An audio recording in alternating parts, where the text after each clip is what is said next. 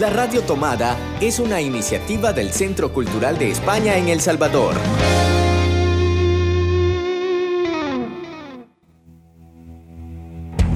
Ayer te vi en Babilonia. Un programa de libros y discos. Un programa para soñar entre palabras y páginas de papel. Un espacio para sumergirnos entre canciones, notas y poemas. Un espacio para pararlo todo y disfrutar del placer de la literatura.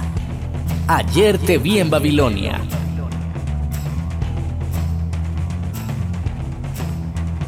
Buenos días, buenas tardes, buenas noches. Estamos en noviembre en Ayer te vi en Babilonia, el programa número 67 dedicado a la memoria histórica. Memoria histórica es un concepto ideológico e historiográfico de desarrollo relativamente reciente que puede atribuirse en su formulación más común a Pierre Nora y que viene a designar el esfuerzo consciente de los grupos humanos por encontrar su pasado, sea este real o imaginario, y valorándolo y tratándolo con especial respeto. Ayer te vi en Babilonia es el programa de libros y discos del Centro Cultural de España y la radio Tomada y lo hacemos junto con Marvin Celezar, Cristina Algarra, Eloísa Baello y este día conduciendo el programa estaré yo, Ligia Salguero. Hola Marvin, bienvenido. Bienvenida Ligia, bienvenidos amigos y amigas que nos escuchan y que están pendientes siempre de este programa que con mucho cariño y esmero lo preparamos cada semana para quienes son amantes de la literatura y de la música y de acompañar y de mezclar todas estas dos pasiones que a nosotros también nos encantan un montón. Ayer te vi en Babilonia es un programa de literatura y música que desarrollamos junto a Ligia Salguero, Eloísa Baello y el equipo de comunicación del Centro Cultural de España en El Salvador. Y por supuesto, eh, junto a ustedes, quienes nos escuchan y también quienes hacen posible este programa. Así es, Marvin, un programa con textos leídos por nuestras compañeras del Centro Cultural de España que nos van a compartir un fragmento de los libros que ellas les han permitido conocer un poco más del tema que traemos hoy. Vamos a iniciar entonces con las lecturas y es el turno de Cristina Algarra, encargada de las comunicaciones del CCE. Quizás uno de los libros eh, que demuestran la importancia de la memoria histórica, de que sean diferentes personas que cuenten los relatos, las vivencias de hechos históricos, junto con libros como El diario de Ana Frank, es eh, la trilogía de Primo Levi. Hace bastantes años, cuando estaba en la universidad, leí, si este es su nombre, una de, las obras eh, imprescindibles para entender eh, los hechos históricos de la Segunda Guerra Mundial y todos los abusos que hubo Em, en los campos de, exterminio y de concentración nazi. Y eh, en una de las partes que, organizaban de las ferias del libro, me encontré otro de esos libros de, la trilogía de Primo Levi, Los hundidos y los salvados, que, que sería la tercera publicación, el tercer libro de este escritor italiano que eh, vivió en un campo en un campo de concentración nazi y logró sobrevivir. Él era, había estudiado química y le trasladaron para hacer trabajos forzados debido a, la especialidad que tenía para estar apoyando en, determinados eh, trabajos y le permitió tener como una manera de vida un poquito más privilegiada y poder sobrevivir. Eh, les voy a leer el prefacio que me parece em, importante para entender por qué libros, publicaciones como esta en la que son las víctimas las que narran los hechos son tan importantes. Les leo. Las primeras noticias sobre los campos nazis de exterminio empezaron a difundirse en el año crucial de 1942. Eran noticias vagas, pero acordes entre sí se perfilaban una matanza de proporciones tan vastas, de una crueldad tan exagerada, de motivos tan intrincados que la gente tendía a rechazarlas por su misma enormidad. Es significativo que este rechazo hubiese sido confiadamente previsto por los propios culpables, muchos sobrevivientes recuerdan que los soldados de las SS se divertían al advertir cínicamente a los prisioneros. De cualquier manera que termine esta guerra, la guerra contra vosotros la hemos ganado. Ninguno de vosotros quedará para contarlo. Pero incluso si, alguno lograra escapar, el mundo no lo creería. Tal vez haya sospechas, discusiones, investigaciones de los historiadores, pero no podrá haber ninguna certidumbre, porque con vosotros serán destruidas las pruebas. Aunque alguna prueba llegase a subsistir y aunque alguno de vosotros llegara a sobrevivir, la gente dirá que los hechos que contáis son demasiado monstruosos para ser creídos.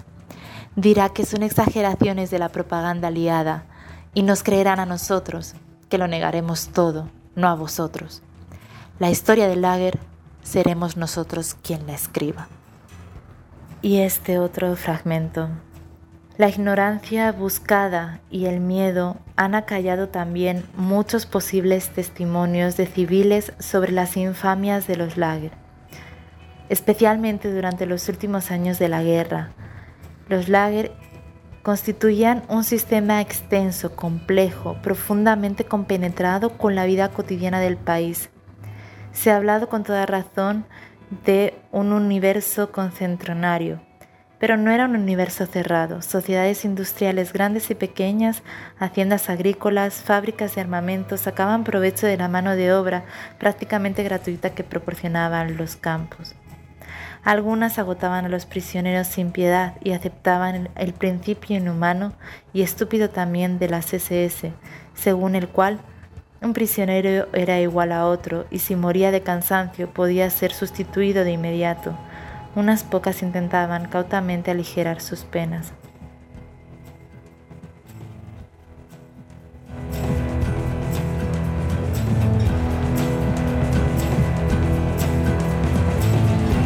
Luego de escuchar a Cristina Algarra, continuamos con la lectura que nos regala MT Pleites es gestora cultural del Centro Cultural. Buenos días, ¿qué tal están? Espero que bien.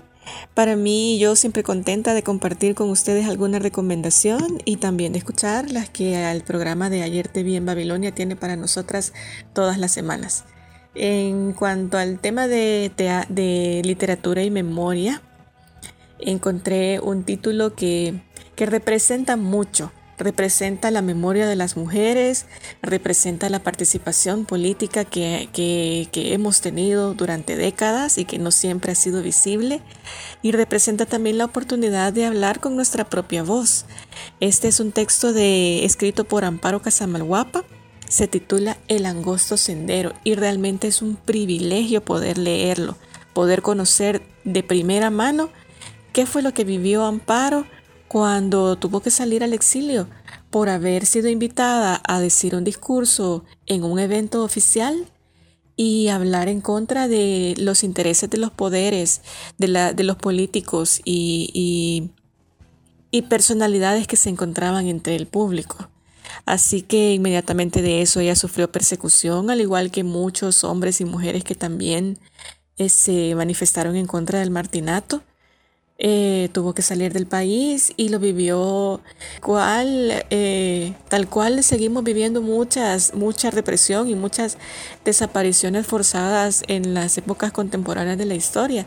Así que creo que, que cuando ella escribió este texto, tal vez allá por los años 50, aunque es un relato de ficción, está muy inspirado en lo que, en su propia vivencia personal. Y creo que es importante recordar, entender, que las dificultades sociales que vivimos ahora se han venido acumulando desde hace varias décadas, están siendo permeadas por conflictos que nunca se terminaron de resolver años atrás y que, Amparo nos, nos recuerda en este texto. Comparto un fragmentito y espero que, que lo disfruten, que puedan leerlo y que les guste esta lectura también. Cuando Rosalba terminó su discurso, ancianos condecorados se adelantaron para ayudarla a descender.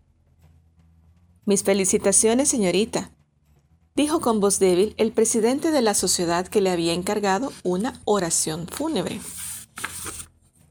Lo anterior estaba pasando en aquel pedazo de costa, ígneo y florido, cuyos antiguos y modernos habitantes han llevado siempre miel y fuego entre las venas.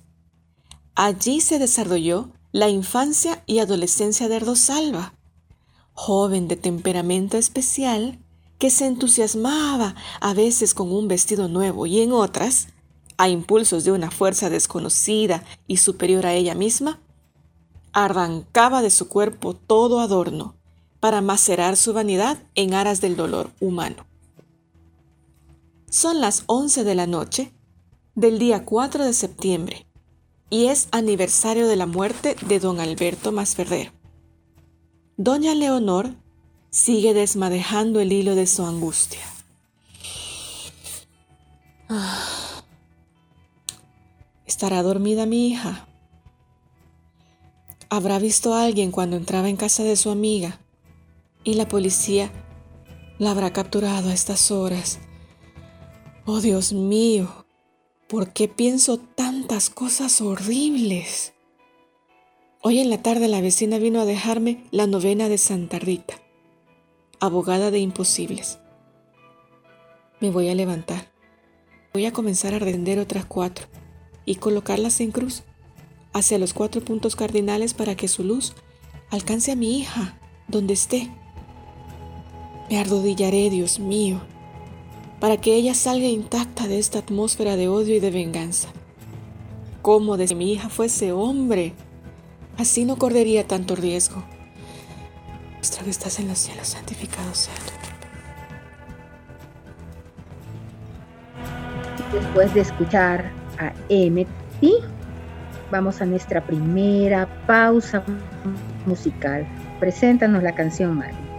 Con mucho gusto voy a presentarles una canción del cantautor español nacido en eh, una de las islas de el archipiélago, o mejor dicho, de la península de, Gran Canaria, de, Canarias, eh, hablo de Tenerife. Nació el 2 de junio de 1966 este cantautor español que recordamos por canciones como Carmen, que, daba eh, soundtrack a una telenovela muy famosa de televisión azteca y también con otra de sus canciones pop bastante conocidas que recordamos como Contamíname, además de muchos otros éxitos que nos ha presentado junto con eh, cantautores como Joaquín Sabina, Víctor Manuel, Ana Belén, eh, Amistades Peligrosas, Basilio y por supuesto cómplices. Hablamos de Pedro Guerra que nos presenta en esta oportunidad su canción Memoria histórica.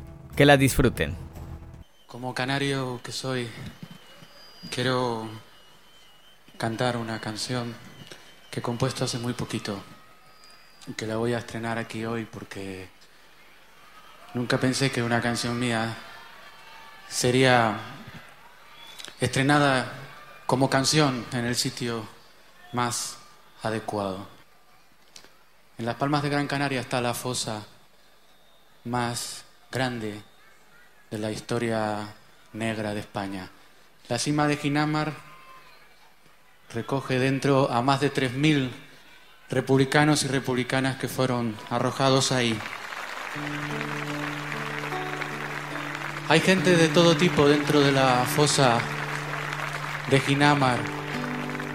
Incluso cuentan que hay por lo menos dos falangistas porque en una ocasión tiraron en la fosa de Ginamar a un luchador, a un hombre muy famoso que hacía lucha canaria, y él, en el momento en que se caía, cogió a dos falangistas y se los llevó con él para adentro.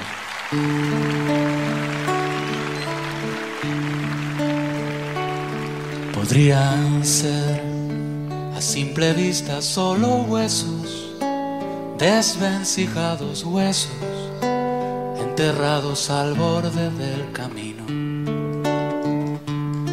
Abandonados huesos, no acariciados huesos de un dolor no amortajado, pero no son a simple vista solo huesos, desvencijados huesos.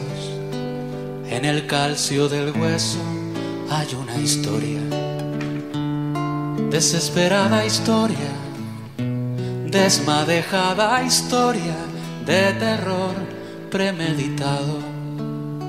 y habrá que contar, desenterrar, emparejar, sacar el hueso al aire puro de vivir.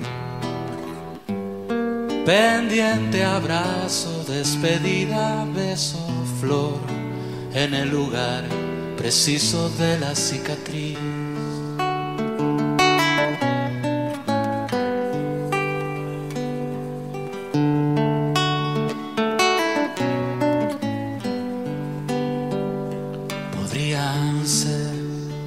simple vista solo huesos, amoratados huesos, olvidados sin fecha en el camino,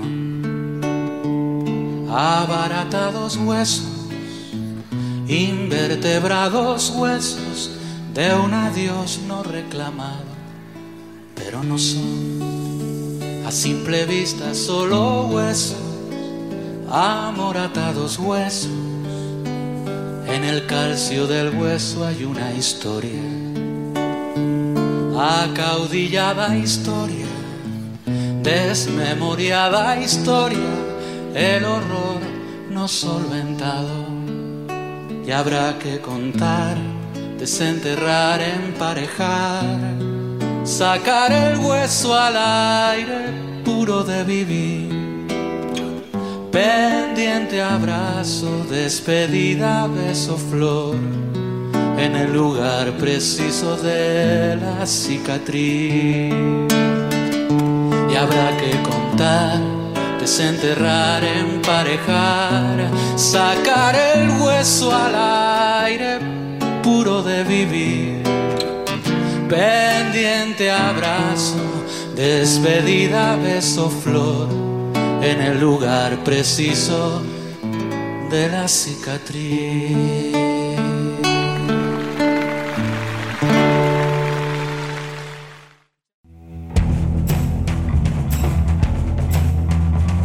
Verte bien Babilonia con nuestro siguiente texto de la voz de nuestra directora Eloísa Baello.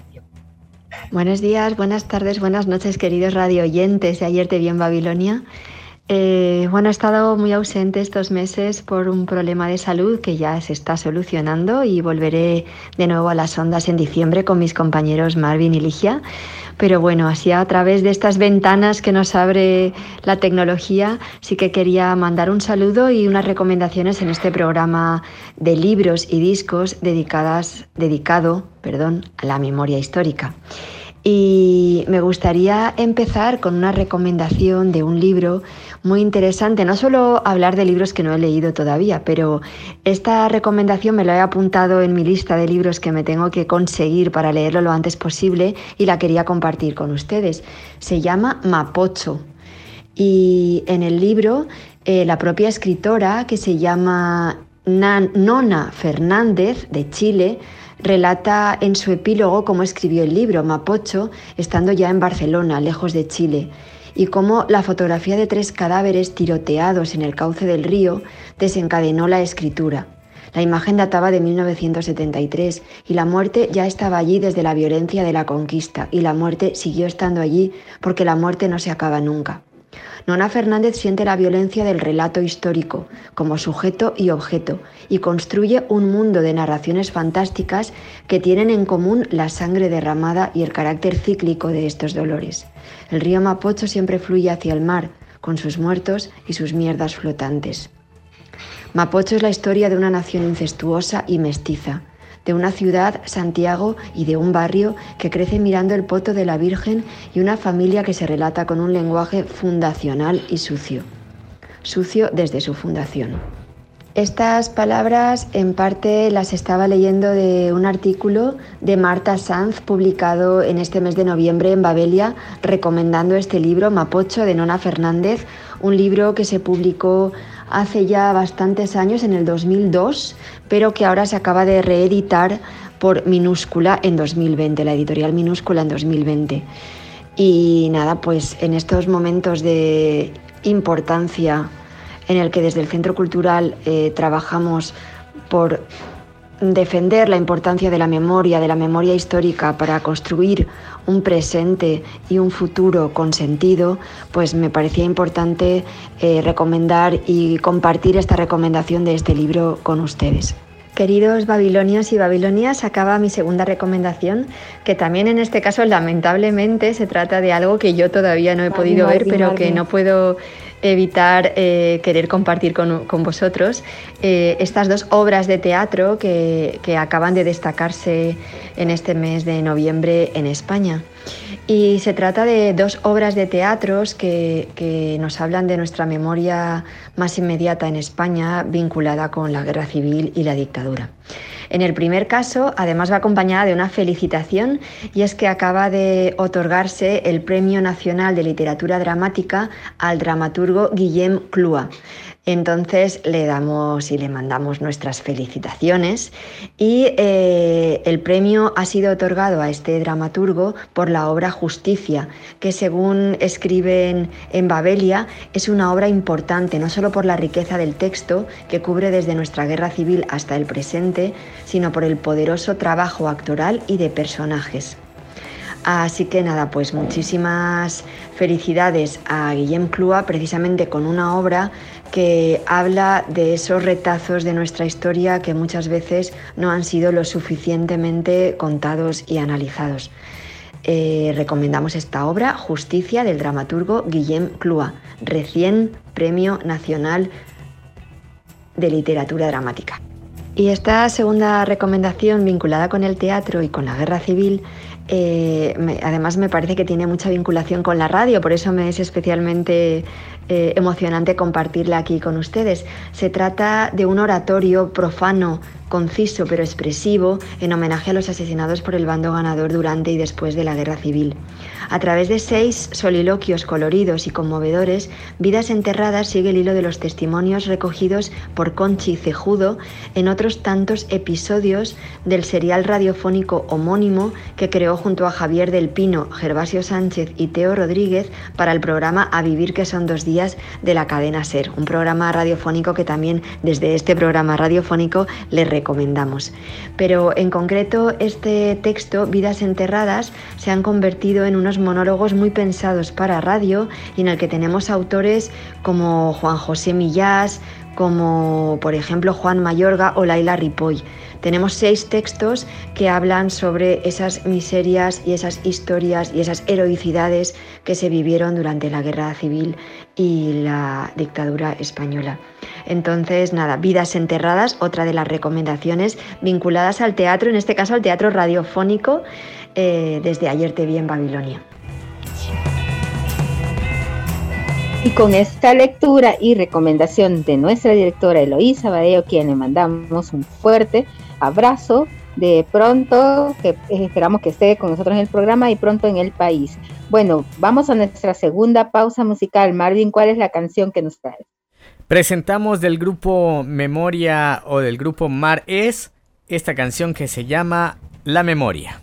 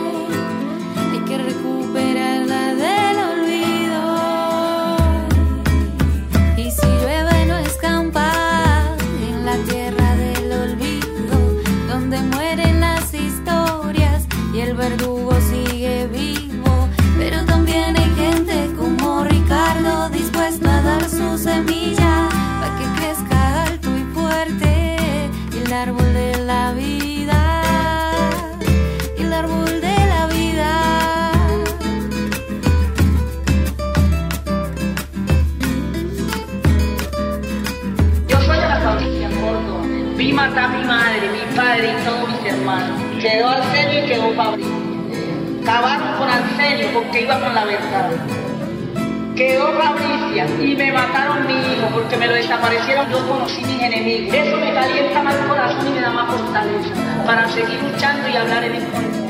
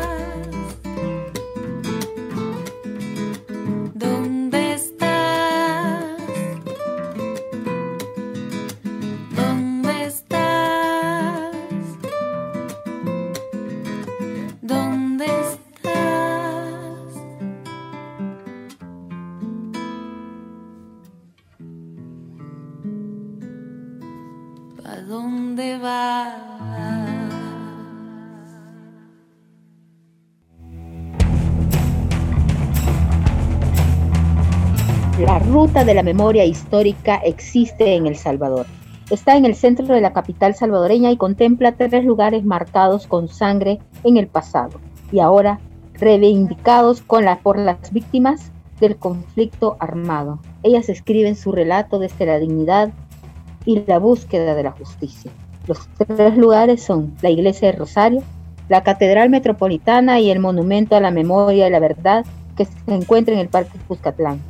El primer recorrido oficial de la Ruta de la Memoria Histórica fue el 11 de diciembre del 2019, un día importante porque se cumplían 38 años de la masacre del Mozote, en el departamento de Morazán, donde el ejército salvadoreño asesinó a más de mil personas de la población civil. Continuamos en este episodio de Ayer te vi en Babilonia, en nuestro episodio número 68 de este programa de libros y discos y a continuación les invitamos a escuchar la recomendación literaria de Ligia Salguero en nuestro segmento La Mediateca Recomienda. La Mediateca Recomienda.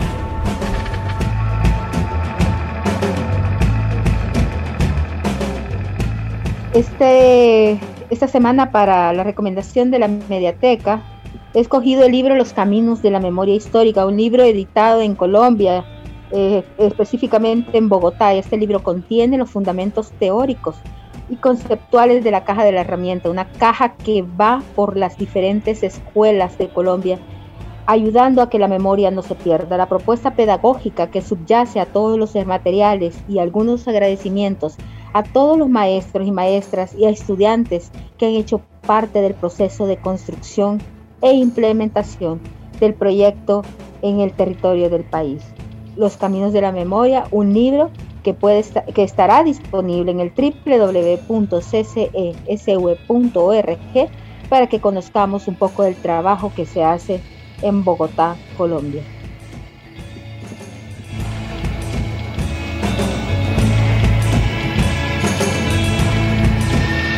Ayer te vi en Babilonia.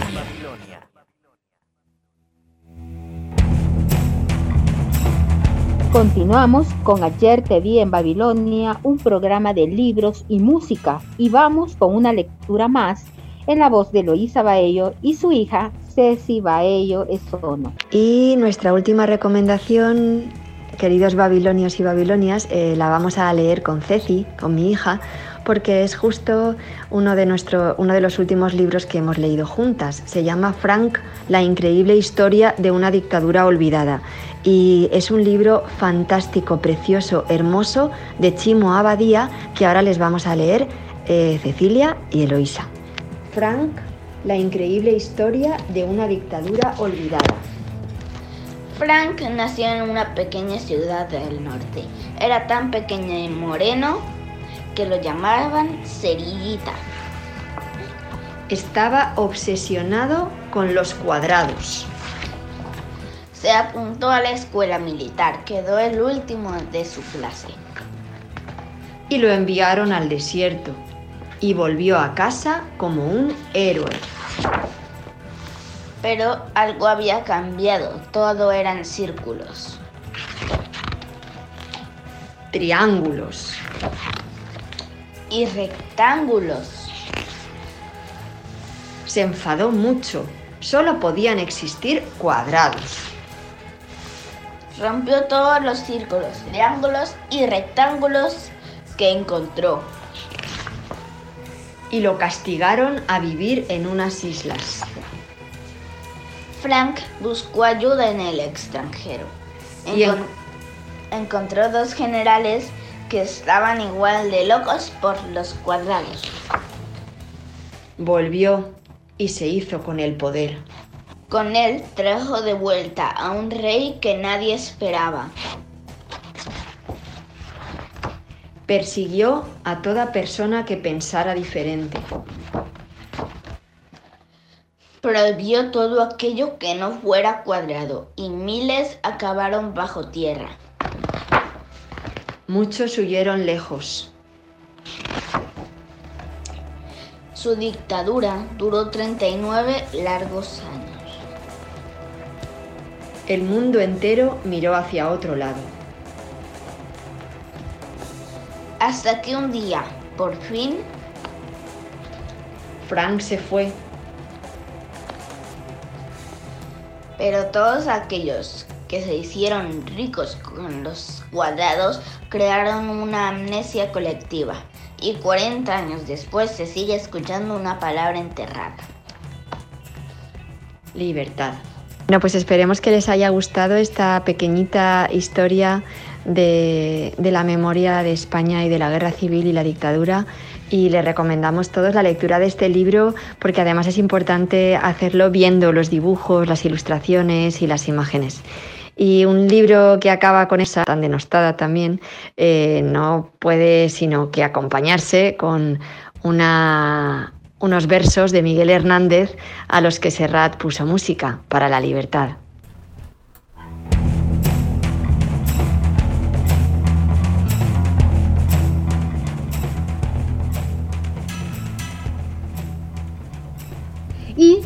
Y referente a ese tema que ellas tocaban con la lectura, hay un poema de Gloria Fuertes que yo, me, yo quiero leer. Cuando me enteré que el dictador murió de fiebre amarilla, solo pude decir, bonito color.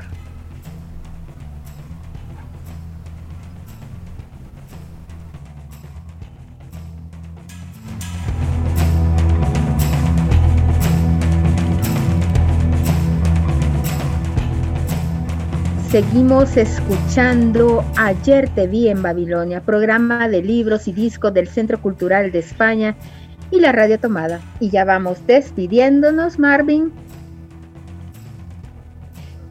Exactamente, y nos despedimos precisamente con la recomendación musical que nos hacía nuestra directora Eloísa Baello con esta canción de eh, Juan Manuel Serrat que se llama Para la Libertad. Este programa de Ayer Te Vi en Babilonia les agradecemos Ligia Salguero, Eloísa Baello y todo el equipo que hacemos posible este programa. Nos escuchamos la próxima semana en un nuevo episodio. Hasta la próxima.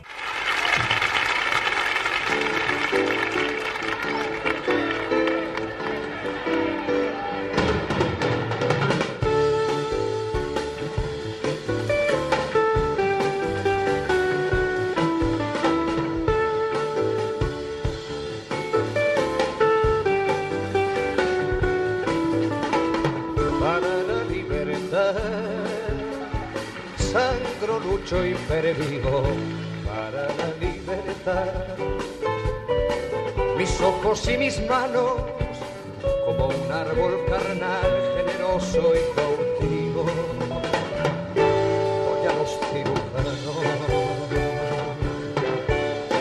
para la libertad. Siento más corazones que arenas en mi pecho, dan espuma mis venas en los hospitales y entro en los algodones, como en las azucenas,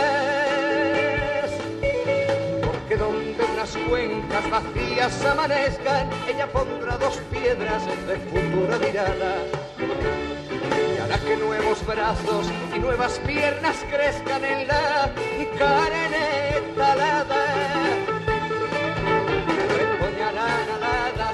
savia sin otoño, reliquias de mi cuerpo que pierdo en cada herida.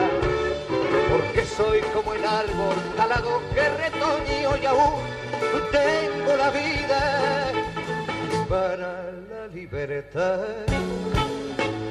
sangro, lucho y pervivo para la libertad. Mis ojos y mis manos, como un árbol carnal, generoso y cautivo. Doy a los cirujanos, porque donde unas cuencas vacías amanezcan, ella pondrá dos piedras de futura mirada y hará que nuevos brazos y nuevas piernas crezcan en la carne talada. Savia sin otoño, reliquias de mi cuerpo que pierdo en cada herida, porque soy como el árbol talado que retoño y aún tengo la vida y aún tengo la vida.